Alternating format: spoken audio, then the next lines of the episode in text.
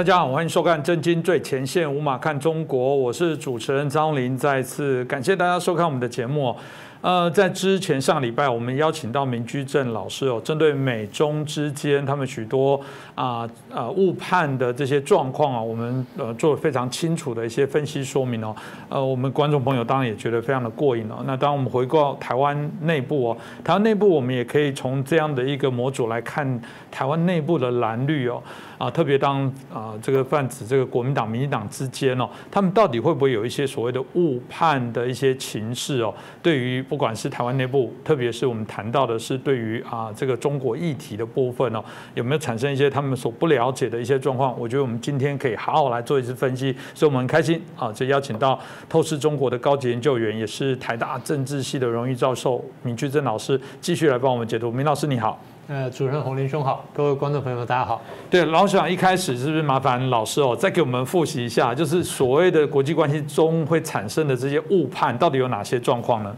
对，那我们上次讲到说误判是怎么来的哈，第一个就中计，就别人骗你了，你被骗了；第二就是你自己去收集情报呢，情报错误；第三个就是你有比较强的意识形态导引，而这意识形态呢，把你的这思路带偏了。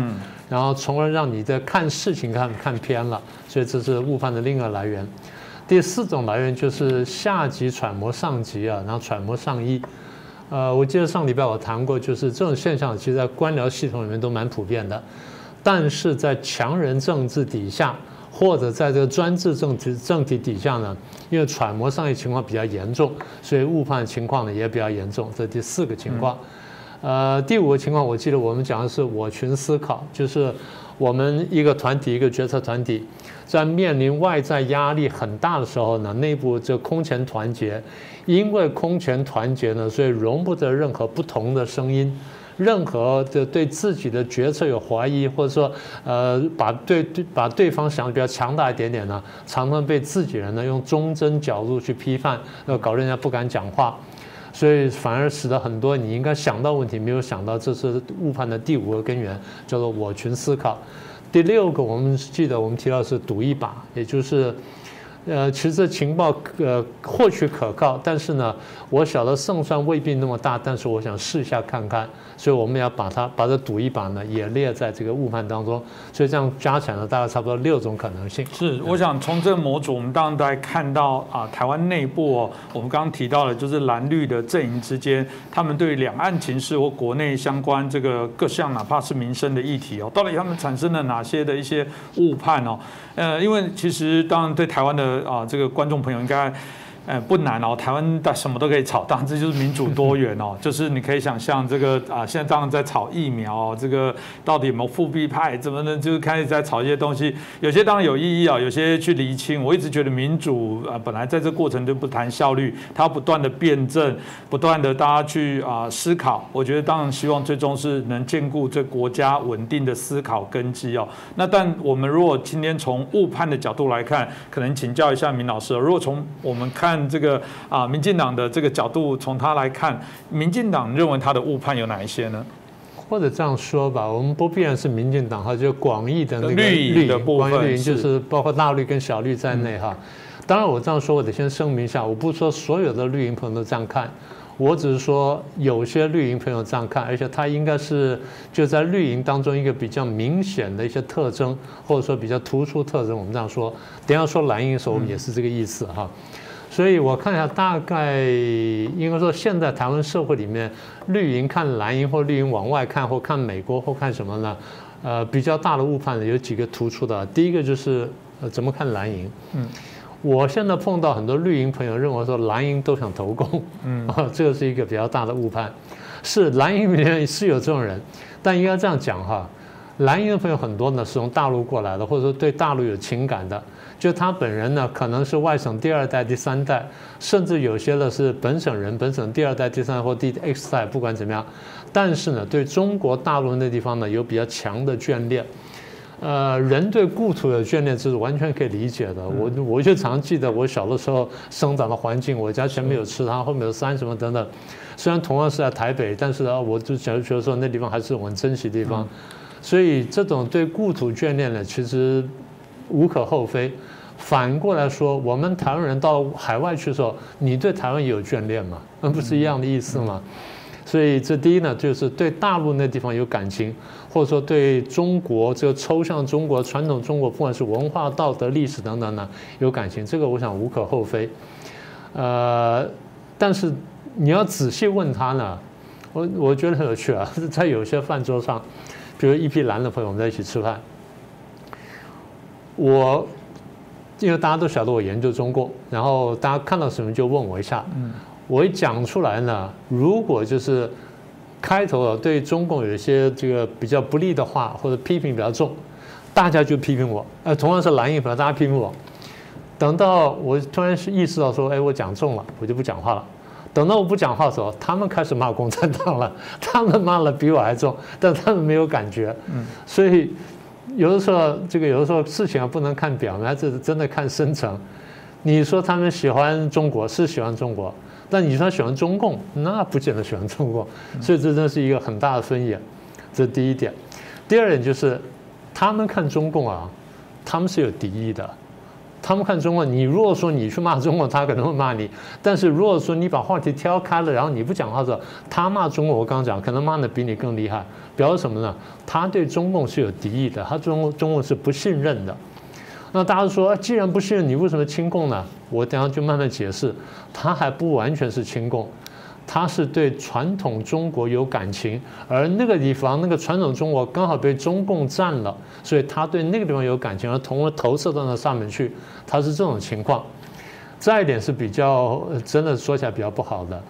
蓝营呢？想要借着中共力量来对抗台独，为什么呢？因为中共在高喊民族主义，虽然民族主义是假的，但从蓝营的这些就对故土眷恋的人耳朵听起来是那地方毕竟是我的地方，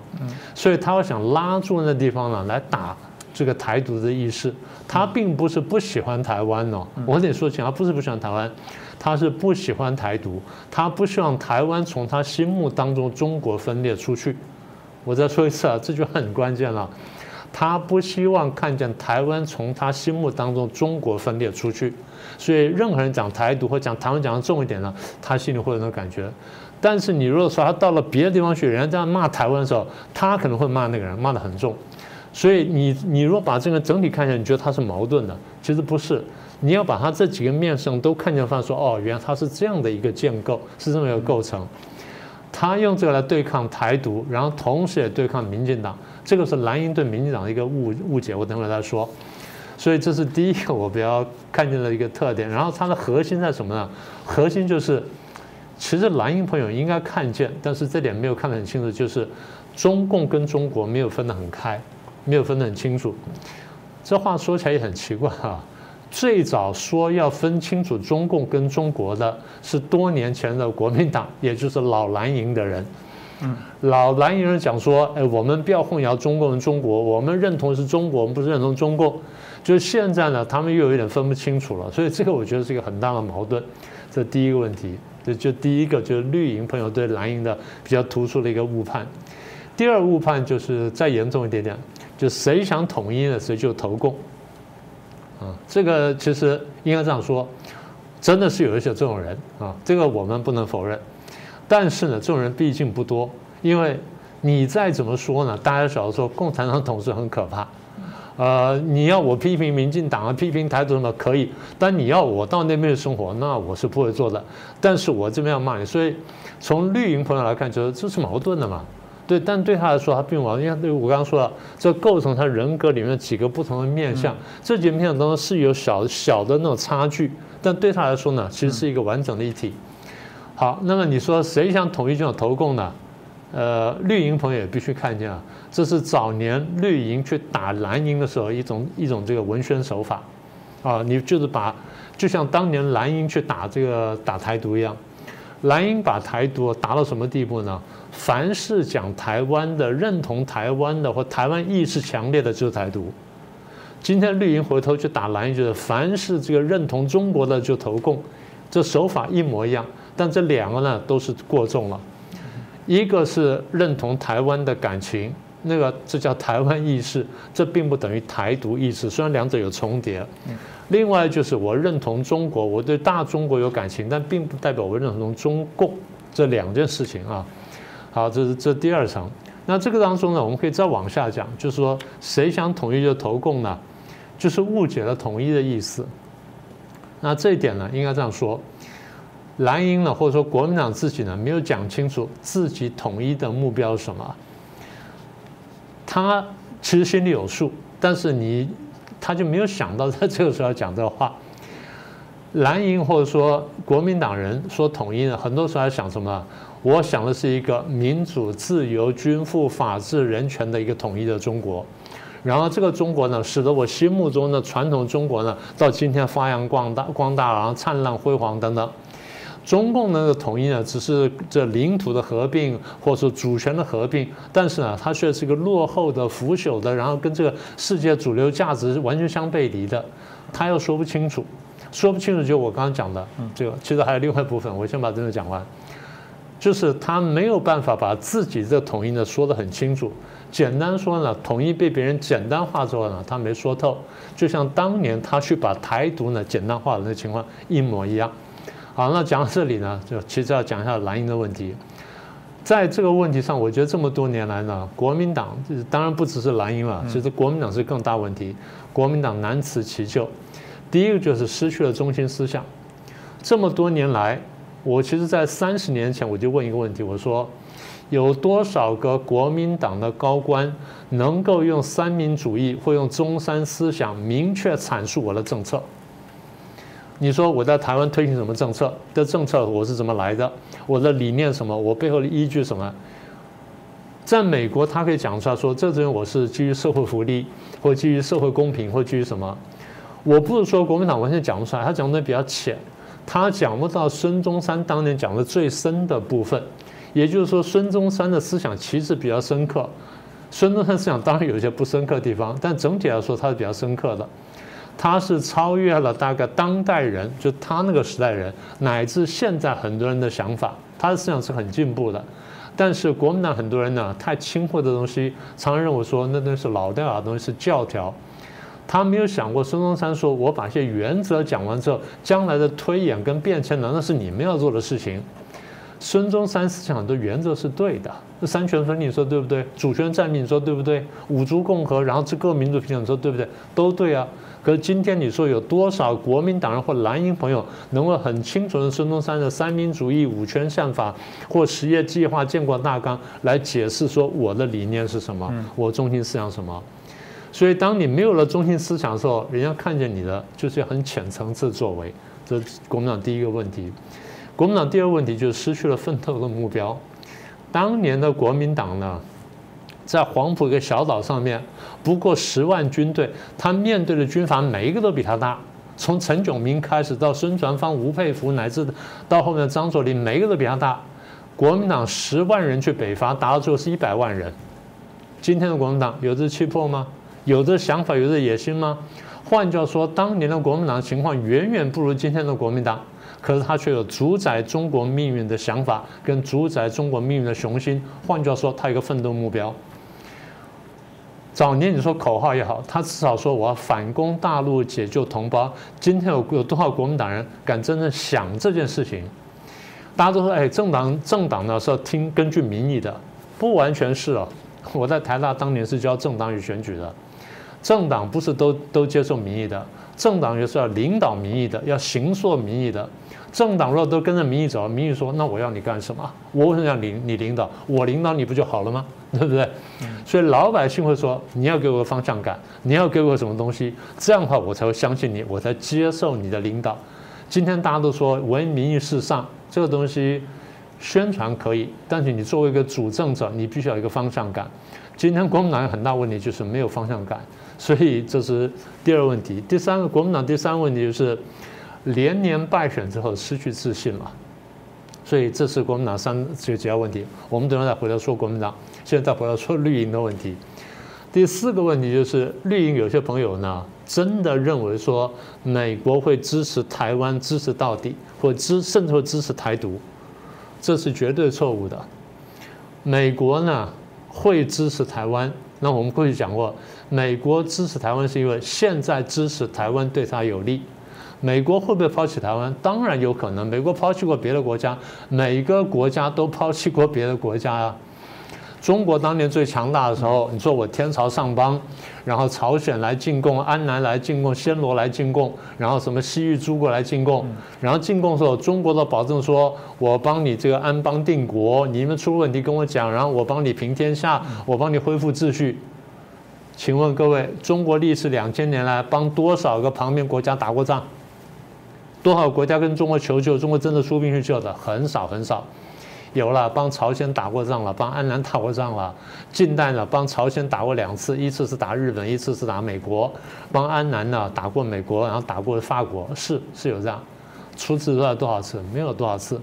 换句话说，那么强大的中国都不太想动兵。你说美国真的会为你打仗？不一定的。那美国今天为什么帮你忙呢？简单说，有共同利益嘛，对不对？啊，这是第一层。第二层呢？你说美国支持台独，美国不支持台独。美国玩台独，我们讲的彻底一点，美国是玩台独牌，但是他不敢去真正打台独牌。什么叫玩台独牌？我在手上挥舞，让中共觉得说他可能支持台独，他可能会支持台独，但会不会支持台独我不知道。美国就做这动作，为什么？因为你介意，你越介意，我这张牌玩的越高兴。但是这张牌我一旦打掉之后就没有了。所以换句话说，在美国眼里看起来，台湾也好，台独好，是一张牌，是张好用的大牌。所以这么多年，我讲说，美国跟中共拿台湾当棋子在下嘛，就这意思。我不是贬低自己，我只说看清楚我们所处的境界跟所处的环境，然后做最好的打算，跟做制定最佳政策。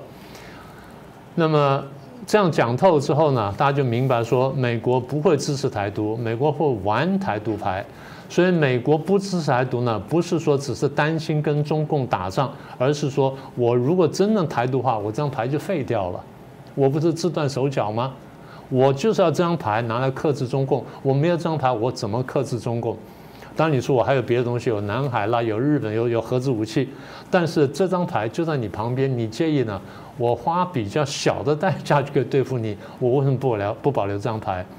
所以美国人觉得说，美国总统当中谁比较笨？卡特笨。为什么？他把台湾这张牌几乎废掉。大家觉得最不原谅卡特就是这一点。你说别的糊涂就算了，帮助中国一下算了，但这张牌，这张是我们最后张这个创呃创卡，那这张创牌如果打掉的话，你不就废了吗？就这很笨的事情。所以美国呢，看台湾是这样看的。呃，这样讲起来可能比较残忍，但是再回头这样讲呢，我们就比较清楚了我们的定位。跟小罗说，我们怎么去用？那绿营朋友，我觉得最后一点比较突出的误判就是，台湾有求于美国之后呢，台湾对美国不敢大声。我觉得这是一个比较麻烦的事，因为我们台湾话就是被人看破手脚。当美国看破我们台湾手脚啊，或者看破绿营手脚之后呢，我要你干什么就干什么。所以这点反而就会被蓝营批评说你整天在抱抱美国大腿。其实我晓得很多绿营朋友他不是这样想，很多绿营朋友呢，他其实在伐交，他在晓得说这个国际形势现在对我有用，然后美国这个国家现在现在呢想拿我来玩，那我让他玩一下，从而扩大台湾利益，他是这样想的。但蓝营朋友有的时候呢，或许或许看见了，或许真的没看见，所以那个是蓝营的误判，我们等会儿再说。所以以上这五点，我觉得是我现在看见的绿营当中的一些人呢比较大的误判。嗯，当然啊，谈到这个绿营对蓝营的误判之后，当然现在反过来，那蓝营对于绿营又有哪些的误判呢？呃，第一个就是绿营都支持台独，这个在在蓝营朋友们非常普遍。是绿营很多人讲台独，然后绿营当初的党纲也有台独，这都给了大家一个印象。可是。猜他们可能还不晓得，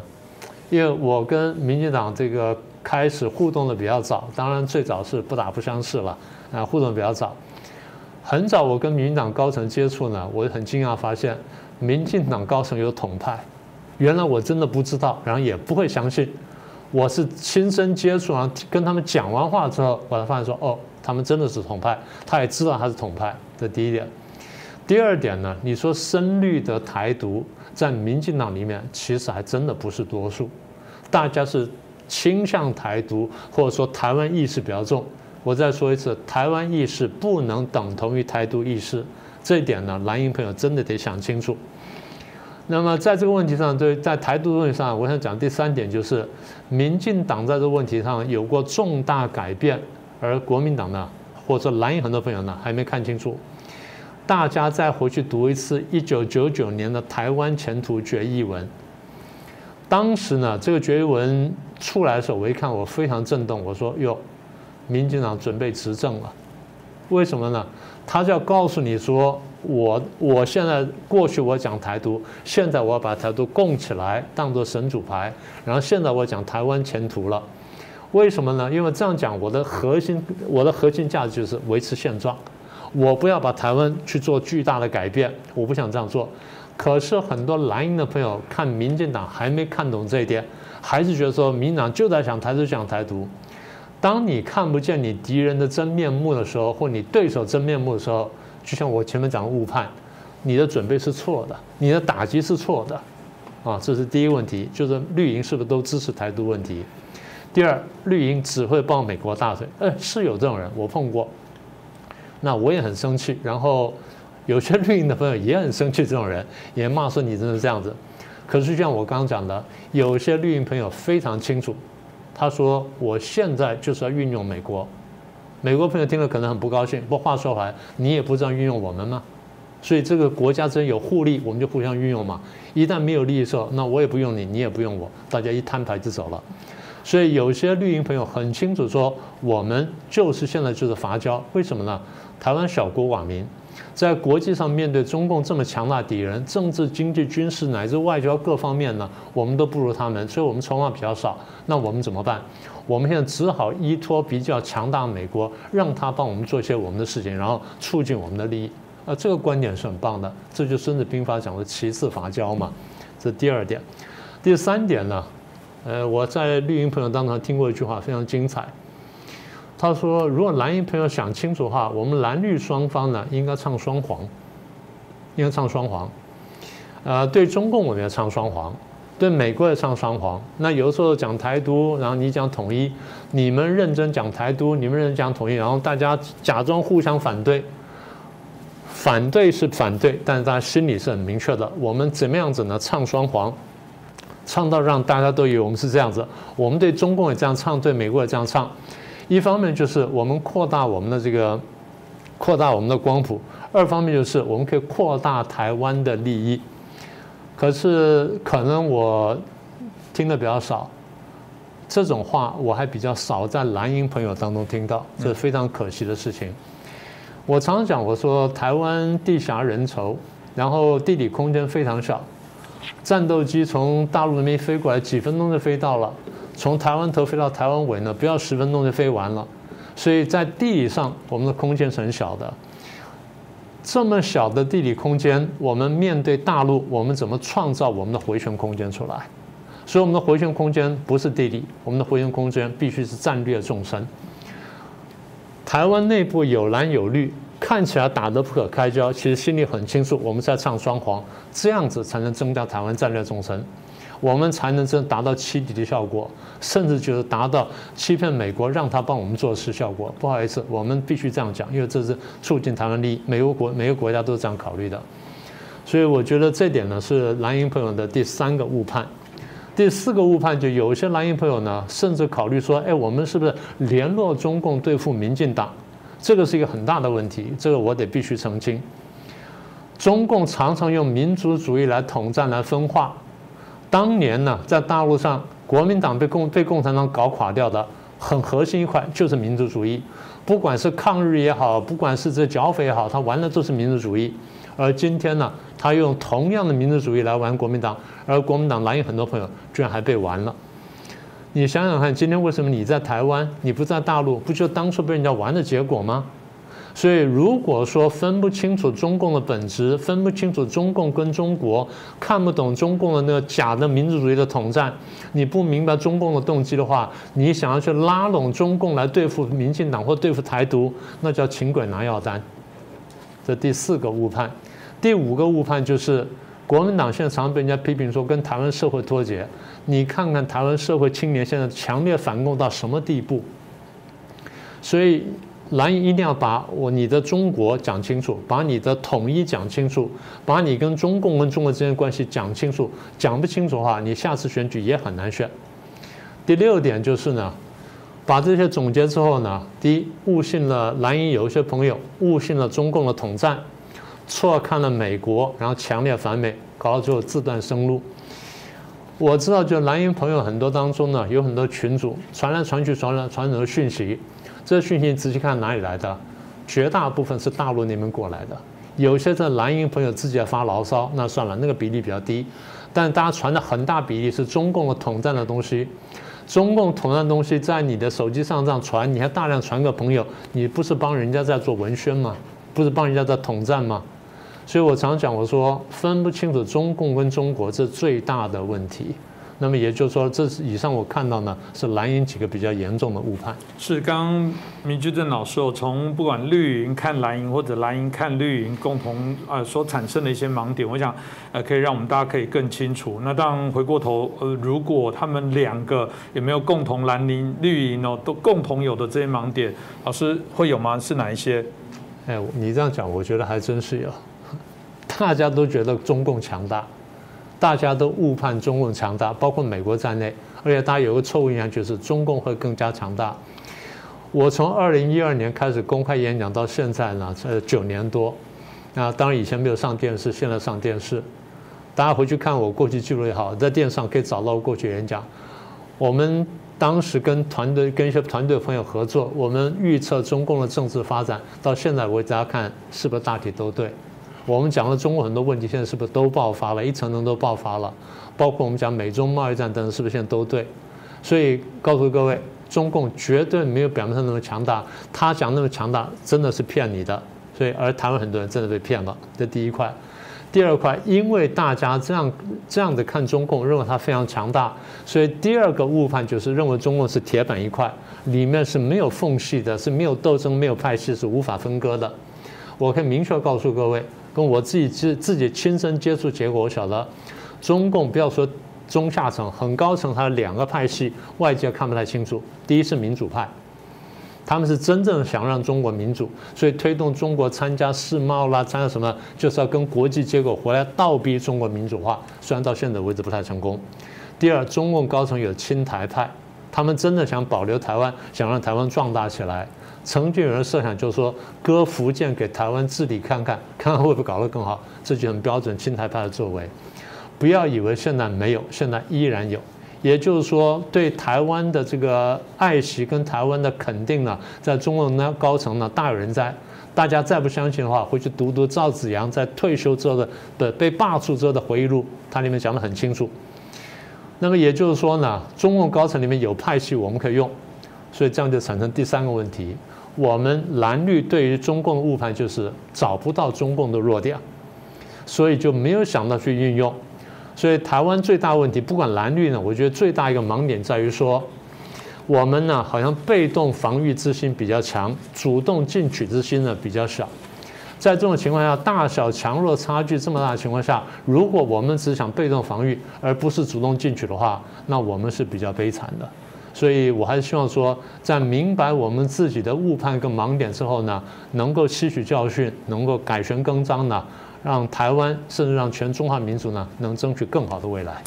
嗯，这个今天大概呃，针对我们上一集哦，呃，针对所谓的中美之间的彼此之间的误判，到我们台湾蓝绿之间的误判，我想许多值得来探讨。甚至我也跟明老师讲说，嗯，看来下次有机会也要谈一下中国跟台湾之间彼此之间误判。我觉得从这样的分析可以让我们更清楚。那当然谈到刚蓝营，我我也想起曾经在群组也有人传说，呃，当然他不止在调侃所谓的蓝营啦，我觉得那是整体台湾也是刚刚明老师说的，我们必须要借由这些事件重新台湾人要重新做一些思考，因为毕竟像我们男生服过役的，都喊过那个奉行三民主义，服从政府领导，消灭万恶共匪，解救大陆同胞，把它反过来讲，哎，我们现在奉行不知道什么主义，然后大家也都不服从政府领导，哎，台湾刁民不。少，不管蓝跟绿的，然后呢，另外当回过头也不消灭万恶共匪了，然后当然更放弃了对岸的同胞，嗯，我觉得真的应该好好再思考一下，我们该怎么做。那今天很谢谢明君正老师哦，带来我们精彩的分析。我们之后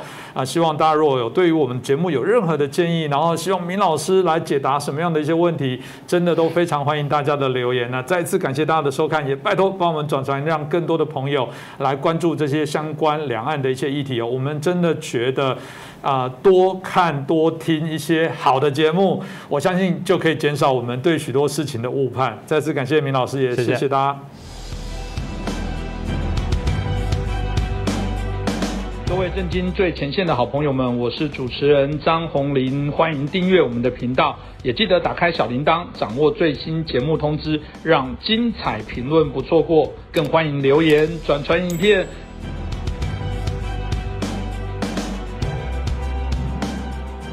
大家好，欢迎收看《震惊最前线》，无马看中国，我是主持人张宏林。再次感谢大家的收看呢，我们的订户已经到十九万了，哇哦，这个非常感谢大家。我们希望我们尽快达到下一个目标，有二十万人的订阅。当然，这个订阅数对我们来讲是一个很重要的肯定哦。这个也代表我们有多少人来关注，但我们团队会努力制作更好的一些内容啊，提供给大家。啊，当然，在最近国际新闻都在谈论啊这个阿富汗的议题哦。我们看到美国撤出阿富汗之后，很快的时间，塔利班也就是说神学士哦，很快的占领了阿富汗，引发了许多的一些问题哦。那我们很开心，我们邀请到旅美学者啊，也是啊我们的旅美的作家，我们刘仲进哦，我们阿姨啊，我们欢迎刘老师啊再次接受我们的访问。刘老师你好，你好。刚刚提到了中共是一个反宗教的一个政体哦。他们对于这些宗教来说，做了许多啊，在境内的一些迫害，到目前为止都如此。而且啊，过往也打着这个所谓的反恐的名义，对于维吾尔族哦进行许多，到现在还被国际上严厉谴责，违背人群，甚至人家认为有种族灭绝的这样的一些动作。那大家就很好奇啊，现在为什么中共哦反而是啊对于塔利班示好？这示好是说，嗯，我如果不示好的话，以后他也许会帮助。啊，他们境内的一些啊，所谓他们在谈到的这些藏独，然后新疆的这些相关的一些议题，会不会造成他们境内的问题？所以非得要示好，还是不是？这个真的就是他们自己前后不一，然后过去显然就是一个借口。这到底这个中共对于所谓塔利班，然后会产生为什么在现阶段哦，那做出这个比较友善的，甚至是一个更为积极的，甚至我们看到塔利班也啊频频的希望啊中国协助他们在后续未来的一些各项的一些建设哦。这不，我们请教一下阿姨，你怎么看这样的一个状况？阿富汗是中国帝国主义的第一个试金石。会是中国实现帝国主义转型的一个实验性的步骤，所以成败的对于中国来说关系甚大。呃，我们回顾一下中国，中国首先是共产国际一个支部，他的任务是为共产国际颠覆前中华民国和东南亚的呃西方帝国主义的附庸政权。在这一时期，他的活动跟共产国际的全线其他活动没有明显区别。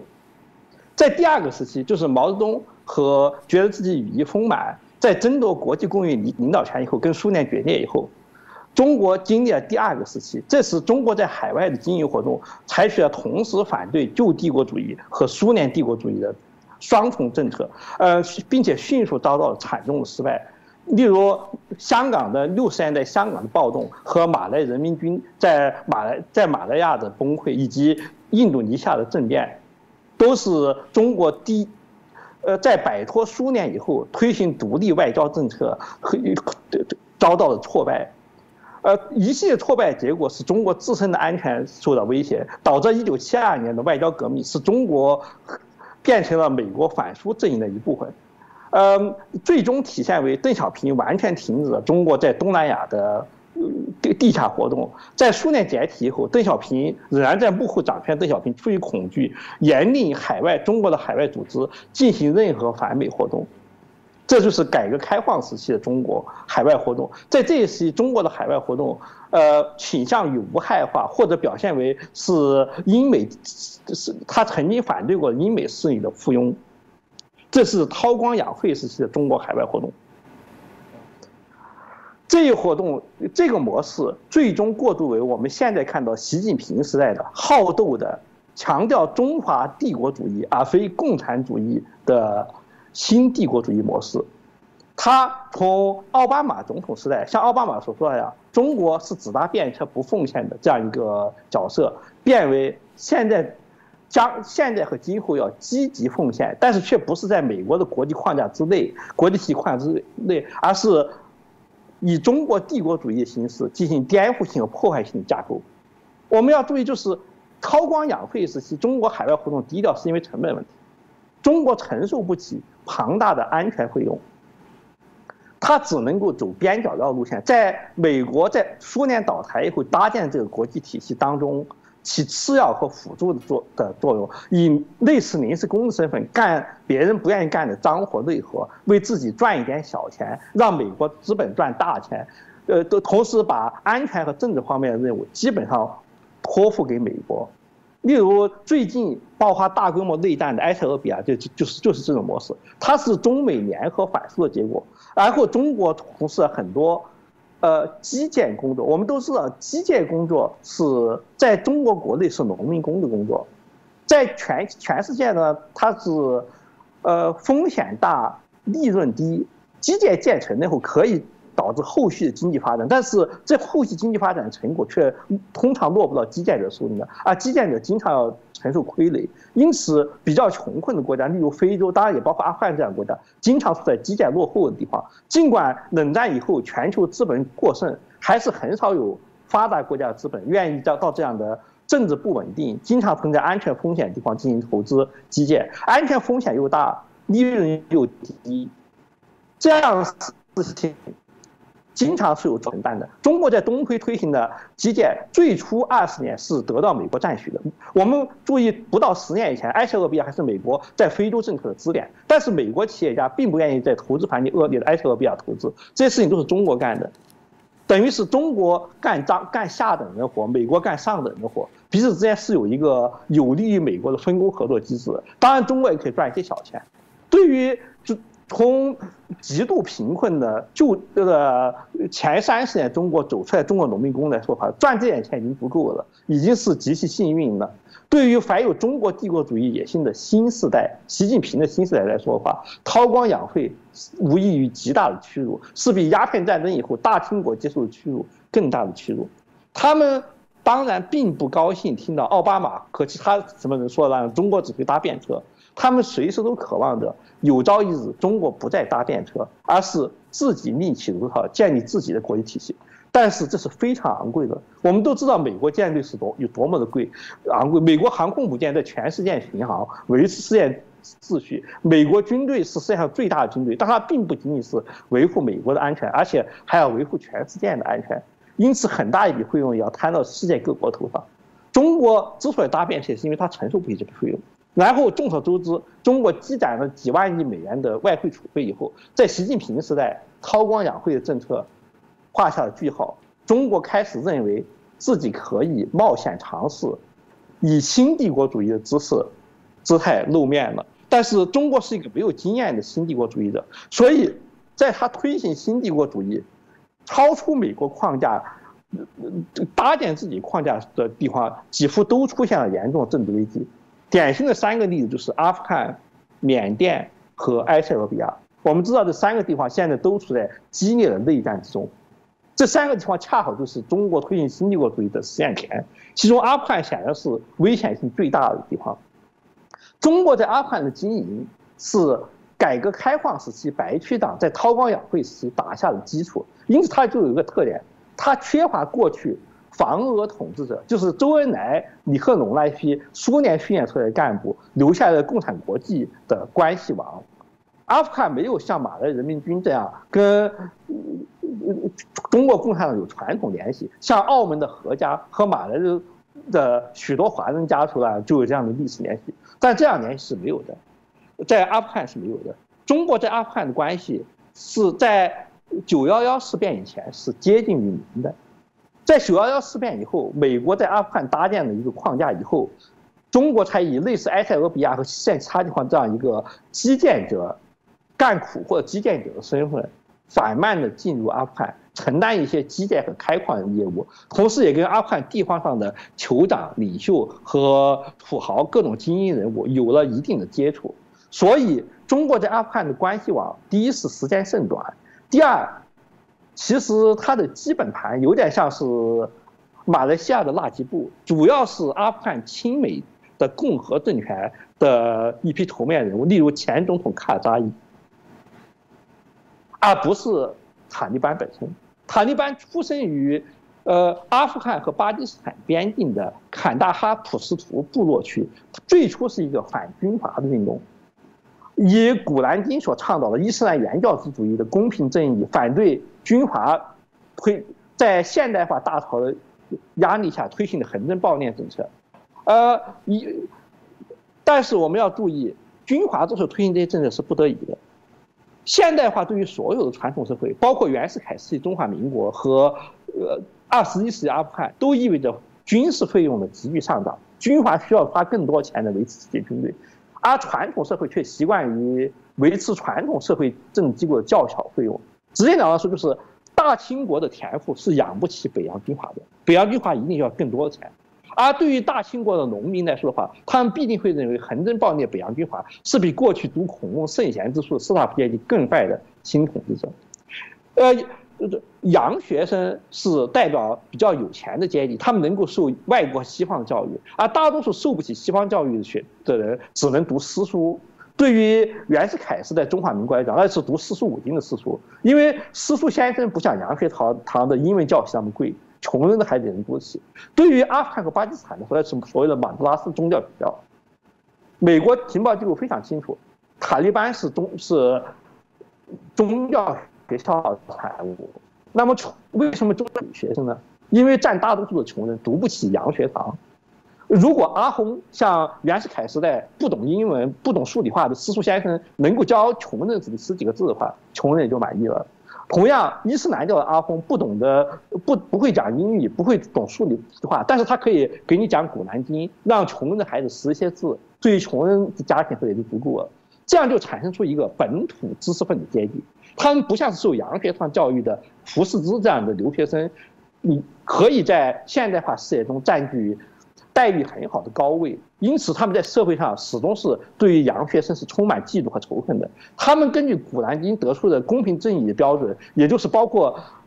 推行现代化的各政府当中认知那些洋学生对他们不公平这一点在内的，因此。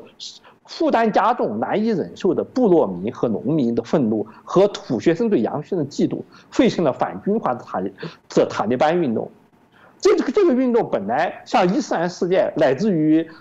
欧洲、欧美以外的大多数不发达国家，在现代化冲击之下产生出来类似反应啊，本来会轻而易举的被军阀和当政的镇压。但是由于国际形势缘故，九十年代苏联撤出以后，美国和西方国家也认为阿富汗不值得再再投资。阿富汗出现政治真空的状态。巴基斯坦军事情报部门认为，由于巴基斯坦缺乏战略纵深，在冷战时期，巴基斯坦的安全是依靠美国反对苏联在阿富汗军事存在的必要性维持。现在这个必要性已经消失，巴基斯坦以后的位置很不安全，需要扩大战略纵深。他们急需在军阀混战阿富汗寻找自己的代理人。新兴的塔利班正好被他们选中了，因此得到巴基斯坦的支援，才演出了后来那那出戏。我们略去阿富汗军阀混战的具体细节，就是在反恐战争二十年之内，塔利班渐渐的由过去的反军阀群众运动，变成新军阀，因为他要打一场现代化战争，他也像过去旧军阀一样，呃，需要新式武器和大量钱，因此不符合原教旨主义很多事情，过去他谴责，今后他又不得不干出来。例如，依靠鸦片收入、进口武器、训练相跟美国训练的阿富汗安全部队对抗的 Red Unit 这样精锐部队，我们要注意，二零零一年的塔利班是没有这样精锐部队的，都是形势所迫，是塔利班自身新军阀化。在这一过程当中，跟普什图军阀藕断丝连的塔利班新军阀，才跟中国的白区党和投资者有了一点点联系。这个联系是间接的。是通过坎大哈的新军阀展开的，因为塔利班依靠的就是坎大哈的普什图部落，而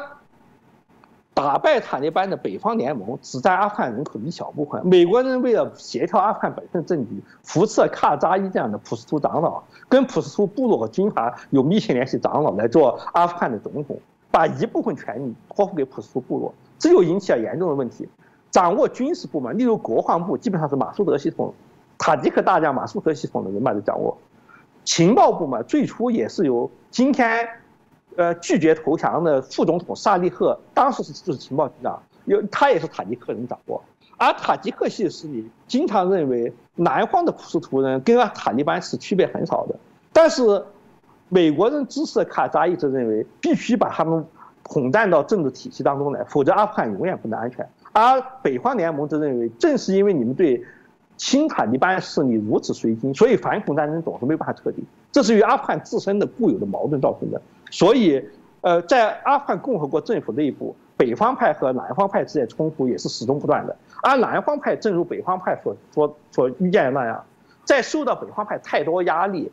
呃的时候，经常觉得跟自己同样是普什图人塔利班反而更亲一些。台面上往往打得很热闹，台下往往是既斗争又合作的关系，有很多腐败性质的幕后交易。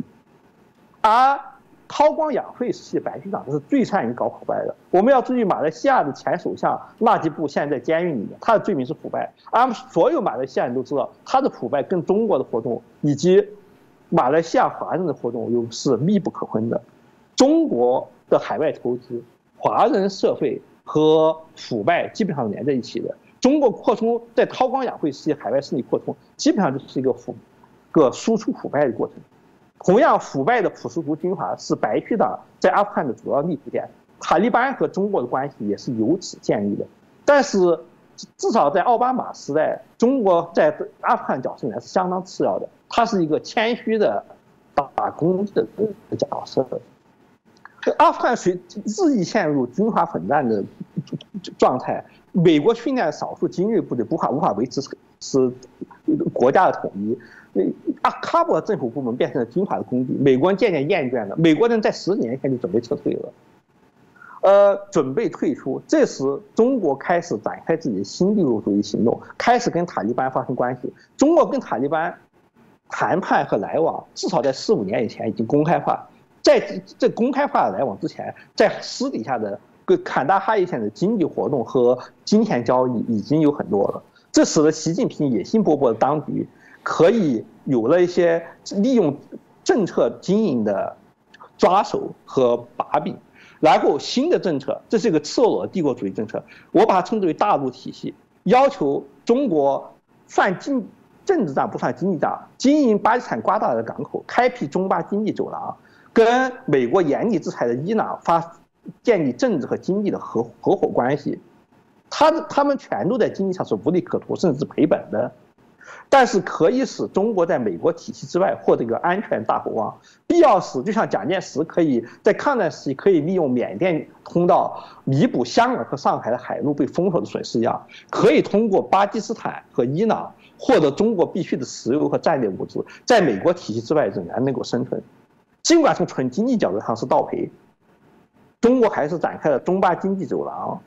和中医经济合作，这使阿富汗地位地位极度上升。因为阿富汗和巴基斯坦，正如卡扎伊所说，就是个连体双胞胎。而巴基斯坦和塔利班的密切关系，也使得中国和塔塔利班开始发展关系。这时，中国和塔利班合作，建立一个包括伊朗、巴基斯坦在内的大陆体系，实际就渐渐成熟。需要的只是塔利班和钱而已。塔利班是南方最大的军阀。他如果单凭普什图部落的力量是不可能进入喀布尔的，而且喀布尔有七百万人口，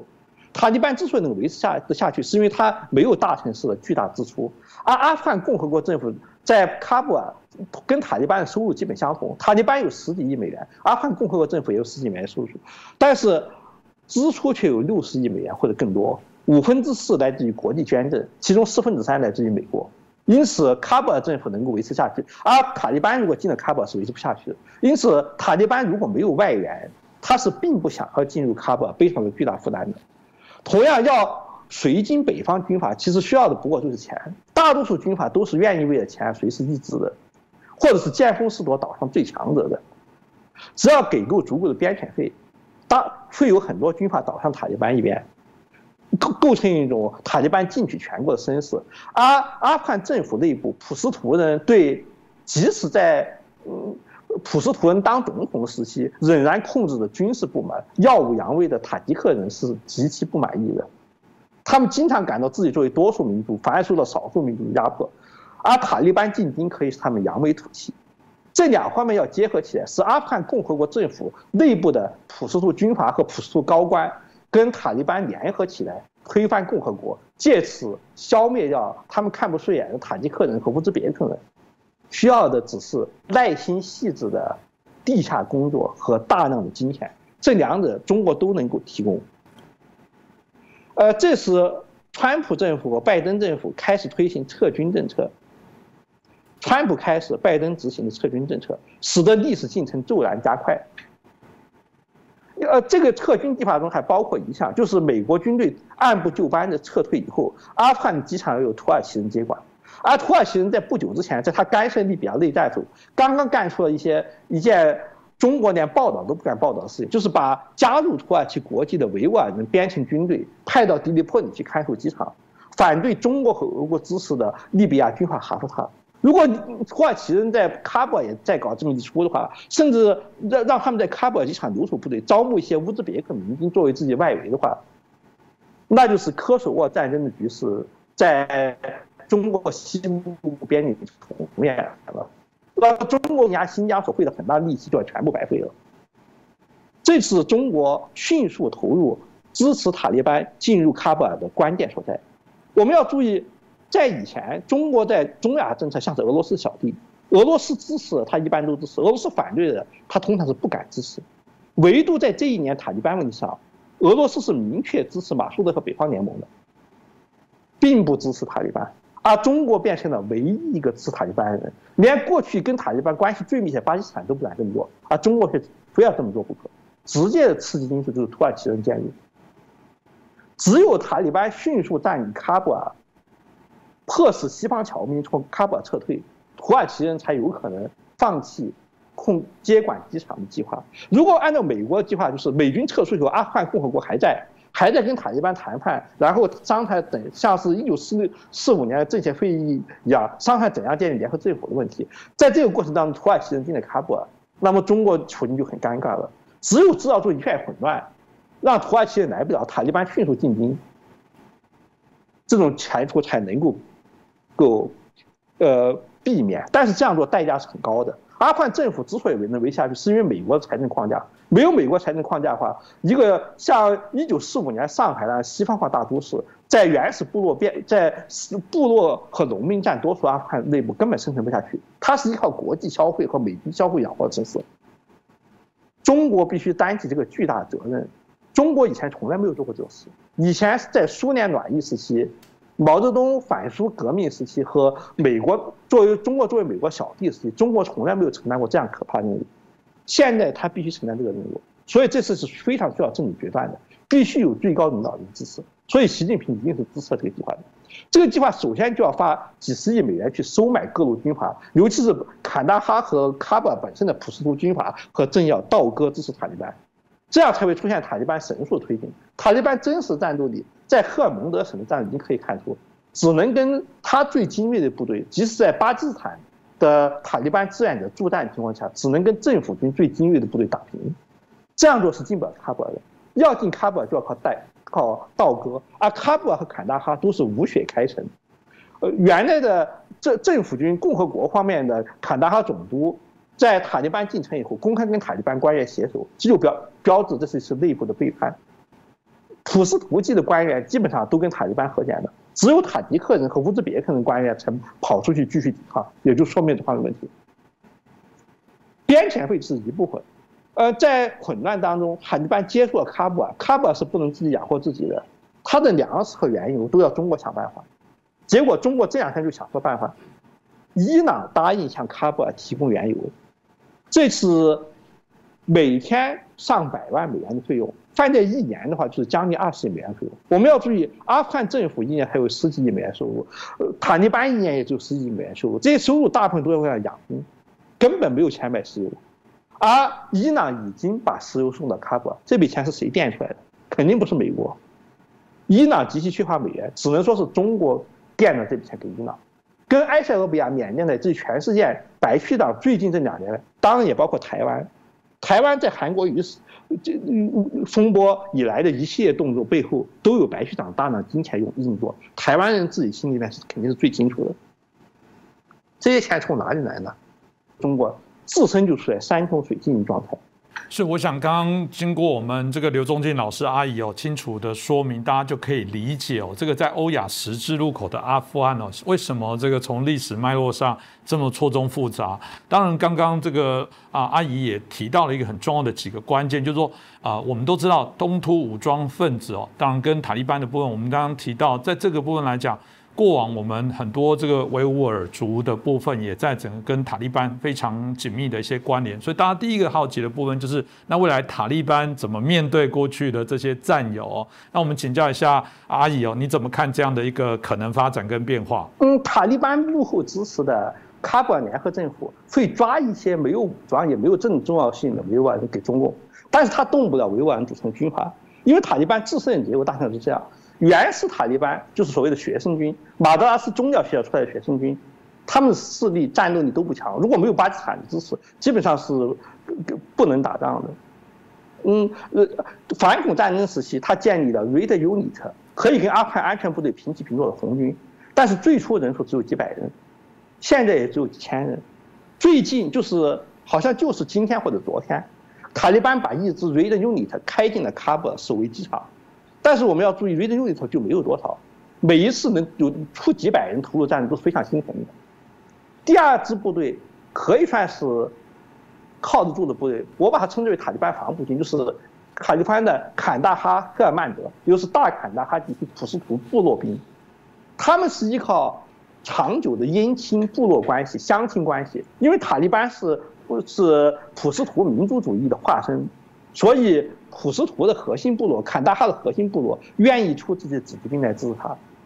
这批子弟兵的领导人就是塔利班军事委员会的领袖，有亚库布·奥马尔，就是创始人奥马尔的儿子。但是这支部队，呃，有一万五千人到两万人，基本上是势力不出坎大哈。他的支柱在于坎大哈的部落，也正因为如此，坎大哈以外的部落。尤其是非普什图的西方西部、北部各部落，对他深怀戒心，像对待外国军队一样对待他。其他的势力占塔利班四分之三的军事，虽然名义上是塔利班，但是在塔利班四分之三的军队是合作军阀或者是机密军阀产物。合作军阀，呃，美国反恐中心曾经对塔塔塔利班和伊斯兰国的经营模式做过分级。大体上讲，比就是这几级，最低级的经营模式是：A 联姻，B 合作，高级的的模式就是合并，C 合并，D 消融。塔利班跟伊斯兰国不同，它基本上是在 A、B 两种模式中切换。比如说，像阿普普什图传统部落，它是怎么样的？跟世界上所有的史前的部落，科西嘉人、蒙古人、突厥人一样，我的。酋长 A 的女儿嫁给酋长 B 的儿子，我们就是亲家，我们就是联盟，我们跟其他的部落联合起来去打其他的部落，其他部落用类似方法搞搞。合作呢，就是两个组织也从事一个目的，但是目的达到以后，很可能会分道分道扬镳。塔利班的主要军阀部队是依靠以这种方式结合起来的，很少有伊斯兰国多次成功做过这种你解散我的组织，全部加入我的组织这种状态出现。所以塔利班虽然是反对军阀的，但他自身的军阀化程度很高，他只比军阀的结构紧密一点点，达不到伊斯兰国那种超越于军阀之上，能够自行建立体系，能够供养所有的士兵和政治干部这种程度。塔利班的很部落兵将来退伍以后是要回到自己部落里面去的，因此部落和塔利班对他都有控制力，他的忠诚是双重的，他也就是说不是完全靠住的。塔利班真正靠得住就是红军和坎大哈子弟兵这两部分，加起来不到两万人，占塔利班军队总数四分之一，其他四分之三是多多少少具有外交性质的各军阀联盟者。如果塔利班做了他们不喜欢的事情，他们拒绝执行的话，那么中央塔利班他们是没有办法的。同样，塔利班自身也有四个，魁达的中央塔利班议会是是理论上最高的，伊朗支持的马斯哈德西部伊斯兰议会。呃，白沙瓦和米南沙的东的东南部和东部伊斯兰议会，他们跟中央伊斯兰议会的关系差不多，就像是阎锡山的太原政治分会跟蒋介石的南京国民政府的关系一样。理论上，阎锡山是蒋介石下属，但是蒋介石并不能够命令阎锡山杀掉或者是解散他的部下傅作义的军队。而维吾尔人在海外组织有好几支，大上就有四支。土耳其国军，那是入籍土耳其维吾尔人组成的军队，还是一支；土耳其武装起来派到叙利亚的，也是依附土耳其的民兵，是一支。跟土耳叙利亚内战当中的卢斯拉阵线结盟的，呃，东突部在叙利亚打仗的东突部队是一支。中国最反对最多的东伊运，以乌兹别克、阿富汗和巴基斯坦克什米尔为基地的东伊运是第四支，这支离中国边境最近。他在阿富汗和乌兹别克、巴基斯坦都是小军阀，依附于，比如说在乌兹别克依附于乌伊运，在克什米尔边区依附于巴基斯坦塔利班，呃，在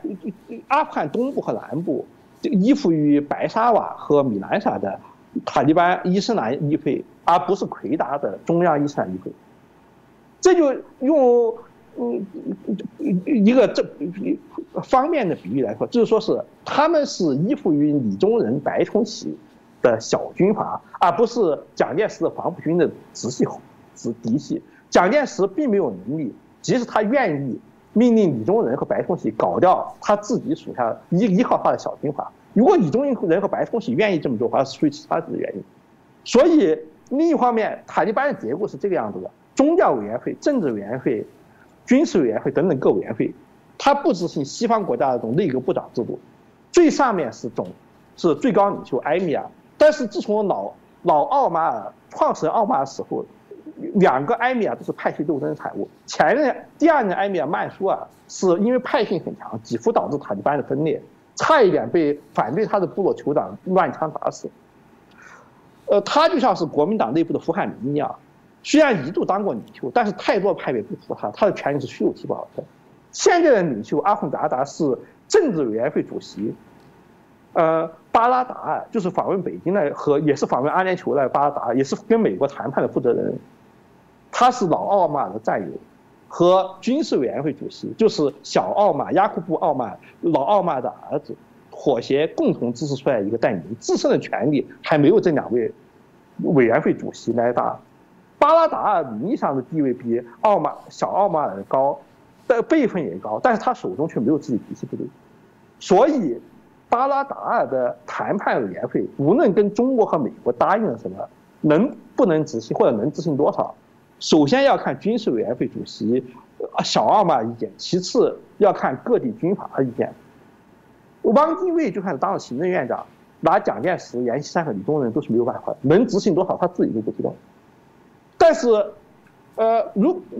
中国跟阿富汗各派系关系是卡尔扎伊时开始，所以他跟奥马尔的核心部队没有联系，他只能通过巴拉达尔的政政治委员会做间接联系，因此他得到承诺是不可靠的。当然，美国得到承诺也是不可靠的，例如美国得到了不准基地组织在阿富汗立足的承诺，我敢打赌这个承诺是无法执行的，或者说塔利班根本就没有大办法执行。只是美方撤退就假的情况，中国得到的这这塔利班禁止东突的承诺也是一模一样的，你只能假装相信他，因为你没有更好办法。好，谢谢。我想我们阿姨有刚刚大家也清楚的谈到，接下来这个中国跟啊所谓塔利班，包含这个新疆维吾尔族的相关的一些啊联动的一些关联，当然都是值得观察指标。前面我也提到。啊，美国在过去二十年来投入了非常多的一些经费哦，来协助阿富汗哦。当然，从结果论，大家会觉得哇，这个钱是不是？白白的啊投资了，怎么最后会这么啊这个啊慌乱哦？那当然这个也是引起许多人对于啊拜登所做的这些撤军的一些动作啊有一些批判跟维持哦。不过不管怎么样，的确我们看到塔利班现在就寄予啊中国非常大的期待哦，他们期待中国这样的一个大国在未来这个协助他们在重建哦，给予更多的一些经经济的金钱的相关的一些支持哦。真的吗？中国会像美国一样啊，提供了这个啊这么多为数这么多的一些经费，协助他们许多的一些建设吗？这个部分我们请下一下刘老师，您觉得呢？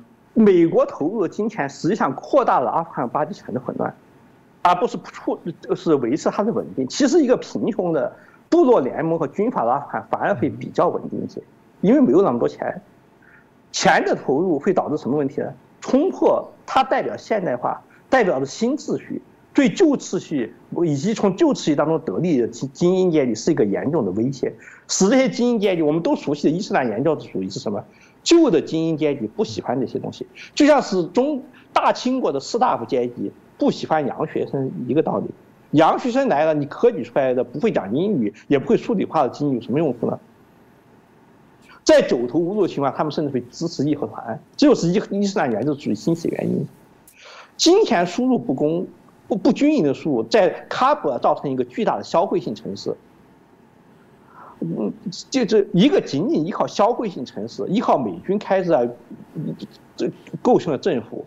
比起原先由部落酋长跟国王发生直接关系阿富汗君主国来说的话，更难控制乡村。美国大量投资和基建。造就了地方权力经纪人，比如说修路的经纪人，像坎大哈那些承包商，跟卡尔扎伊关系密切承包商就是这些人，在马来西亚这些人造成垃圾部的腐化，他们在坎大哈是同时踩脚踩两只船，一部分金钱通过他们跟部落酋长的姻姻亲关系、长老教长的姻亲关系流入了塔利班手中，他们修的路。也部分的被塔利班利用，用来扩大他自己势力范围。当然，中国也是一样。中国在巴基斯坦搞中巴经济走廊，修中巴高速公路，结果是导致伊斯兰国势力大量涌入，本来还相对比较平静的俾路支省和克什米尔瓦吉里斯坦边区。伊斯兰国势力2015年以后的暴涨，基本上是中巴经济走廊造成的。其实，新疆本身的乱局也是江泽民时代推行西部大开发的结果。以前的新疆虽然更加贫穷，社会矛盾化没有那么尖锐，这是现代化典型的现代化冲击。输入的钱越多，冲击越大，新的裂痕撕裂旧的伤口，使得而捐助者，比如说美国又是有始无终的，他不能够没有耐心长期扶持某一派势力，对于他来说这是一个很边缘的的势力范围，大不了太麻烦他就索索性宁可不要了。现在他就这么干的，而大量金钱输入导致的。地方经纪人有已经围绕这些经纪人形成的军阀势力，却不会就此消失。因此，新的混战必然要爆发。前现代国家接触现代化时的时候，基本上都免不了这一出的。这是一个非常经典的现代化研究的问题。嗯嗯嗯，中国当然以前。在卡尔扎伊时代，还是作为美国的小弟，美国人来搞一个阿富汗政府，中国就承认阿富汗政府。美国人捐几亿，中国人捐几百万，然后有生意的时候，中国带着自己的农民工来给你承建一下下水管道工程，承建一下开矿的工程，承建修路，赚这个辛苦，不敢也不能对美国人制造这个框架有意见。然后，在习近平时代跟塔利班联合起来攫取最高权力，把他们自己投入的一个。难以控制的任务。当然，塔利班指望中国继续投钱，这是可以确定的。中国不能不继续投钱，他已经投了这么多钱，现在是欲罢不能。伊朗呃的石油是塔利班进城以后，他必须带塔利班，塔利班没有钱，塔利班的十几亿美元都已经被各军阀头子拿去事先派了用场，他不可能把这钱用到喀布尔。如果你向军阀要钱，会引起内部分裂的。呃。阿喀布尔是纯消费性城市，它是依靠美军的消费和美国和国际社会援助为生的。美国一走，这些钱咔嚓全都没有。拜登政府已经毫不犹豫地冻结了阿富汗在海外全部存款。比如说，喀布尔城内的军队和公务员二十万人，以后要由塔利班养活。塔利班自己还没有二十万军队，塔利班自己各军阀军队，主要属于各部落和地方势力养活军队才几万人。二十万军人再加公务员，再加上七百万人口，他哪里有这些钱养活？如果不养活的话，马上就会出现人道主义灾难。那么他的联合政府即刻泡汤。啊，中国依靠巴依靠阿富汗反反来联联系联系伊朗，建立一个稳定大后方计划，整个泡汤。所以中国接下来必须出第二笔钱，让阿富汗的商业银行恢复运作。让阿富汗的公务员能够领到工资，让阿富汗的市，让喀布尔市场重新运作起来。这笔钱，呃，粮食费用，养活喀布尔几百万居民，粮食费用可能就要一亿多，一亿多肯定是不够的，因为喀布尔是一座孤城，从南北方乌兹别克、南方巴基斯坦运粮，沿途经过军阀辖区，比如说一一亿美元买粮食，五亿美元就得。交给各路军阀当做过路费，然后维持文武百官的开支、地方市场的开支，大概十十亿美元是少不了，这笔钱必须马上垫进去，要不然联合政府立刻就要泡汤，边遣会议也立刻泡汤。卡利班不仅不能统治阿富汗，而且因为他把他的兵力消耗在喀巴这个市战之地，将将会受到严重的损失，能不能回老家都很都会很问题。这笔钱就在这个月九月结束以前就可以垫进去，要不然喀巴马上会出现饥荒。只要我们看到喀巴没有出现饥荒，我们就可以断定中国出了五亿到又填了五亿到十亿美元进去。只要美国支持阿富汗政府倒台，那么列强国际社会给的也就是一点人道主义援助。默克已经说了，将来德国撤侨成功，他可以给，比如说一亿马克人道主义援助。这这笔钱是根本填不，相对于美国主持时期国际社会给的五分之四开支来讲的话，只是一个零头。可以断定，国际社会给的那些四十四五十亿美元一年的的的钱，到头来在美国撤退以后，能够填出四五亿美元，就是超级奇迹了。那么这个空间由谁填呢？只能以阿富汗的矿山为抵押，让中国出这笔钱，至少要把政府官员和军队的维持费发下来，还有各省军阀发的这些津贴。没有这些军津贴的话，这些军阀不可能支持塔利班。呃，要为水晶北部军阀还需要花更多的钱。中国不一定需要把这些全部花出来，但是至少维持喀布尔本身稳定和维持联合政府门面这笔钱，这笔钱至少也就是几十亿美元必须发出去，要不然塔利班在阿富汗这个政府过不了今年冬天。如果今年冬天阿喀布尔出现人道主义灾难，各省军阀津贴不能到位的话，那么明年就春暖雪雪融山口开放的时候。各路军阀的混战马上就会开始，而没有武装的巴拉达的政治委员会在卡在塔利班内部也会维持不住。同时，就像所有的北伐成功一样，北伐成功以后，国民党内部立刻发生派系分裂，因为新的资源是原有的派系平衡发生生动摇。建立在汪蒋联盟，也就是巴巴拉达尔和奥马尔联盟之上的现在的塔利班第三任领导机构。在北方各军阀加入以后，就像是张学良加入国民政府以后，平衡会发生动摇。奥马尔的嫡系部队在政府中的比例急剧减少，而没有武装的巴拉达尔不可避免的要依靠非嫡系军阀和北方各军阀势力来挤压奥马尔。同样，北方各军阀知道自己原先是塔利班敌人，现在虽然被收编了，也不愿像阎锡山冯玉祥，非常害怕蒋介石、李宗仁利用。我们是国民党正统革命者，你们是北洋军阀旧部的，你要他们。对于他们来说，支持没有武装力量的巴拉达来反来控制有武装的奥马是他们必然的选。因此，埃米尔国内部也会迅速发生内讧。只有足够的金钱才能把内讧压下去，把塔利班内部和塔利班外部的，就就就本质上是军阀性的冲突压下去，把联合政府的门面勉强维持住。所以，一旦开了这个头，以后每年几十亿美元的中国援助是少不了的。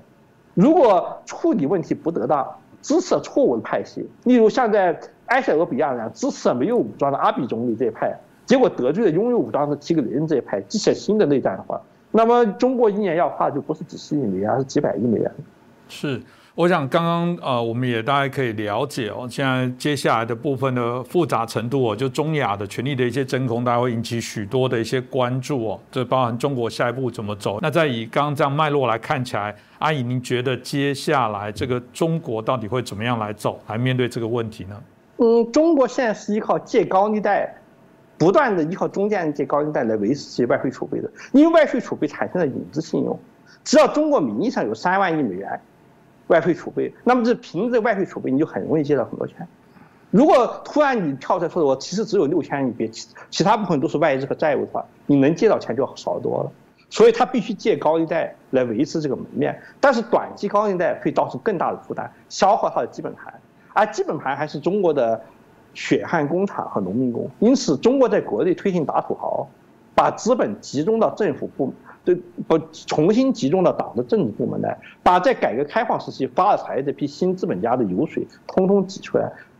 为中国的帝国主义事业做牺牲是不可避免的。意识形态上理由不重要，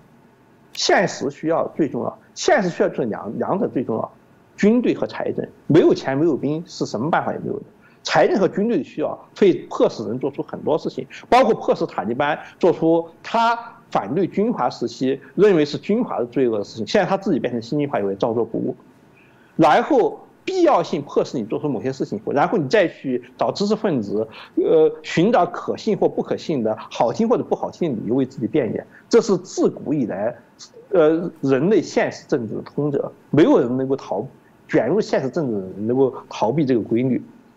而金钱和资源的来源只能指向抵抗力比较小的方向，所以毫无疑问，改革开放形成的中国新资资产阶级，已呃基本上已经是是在劫难逃了，他们的资产很快就会剥夺一空，投入帝国主义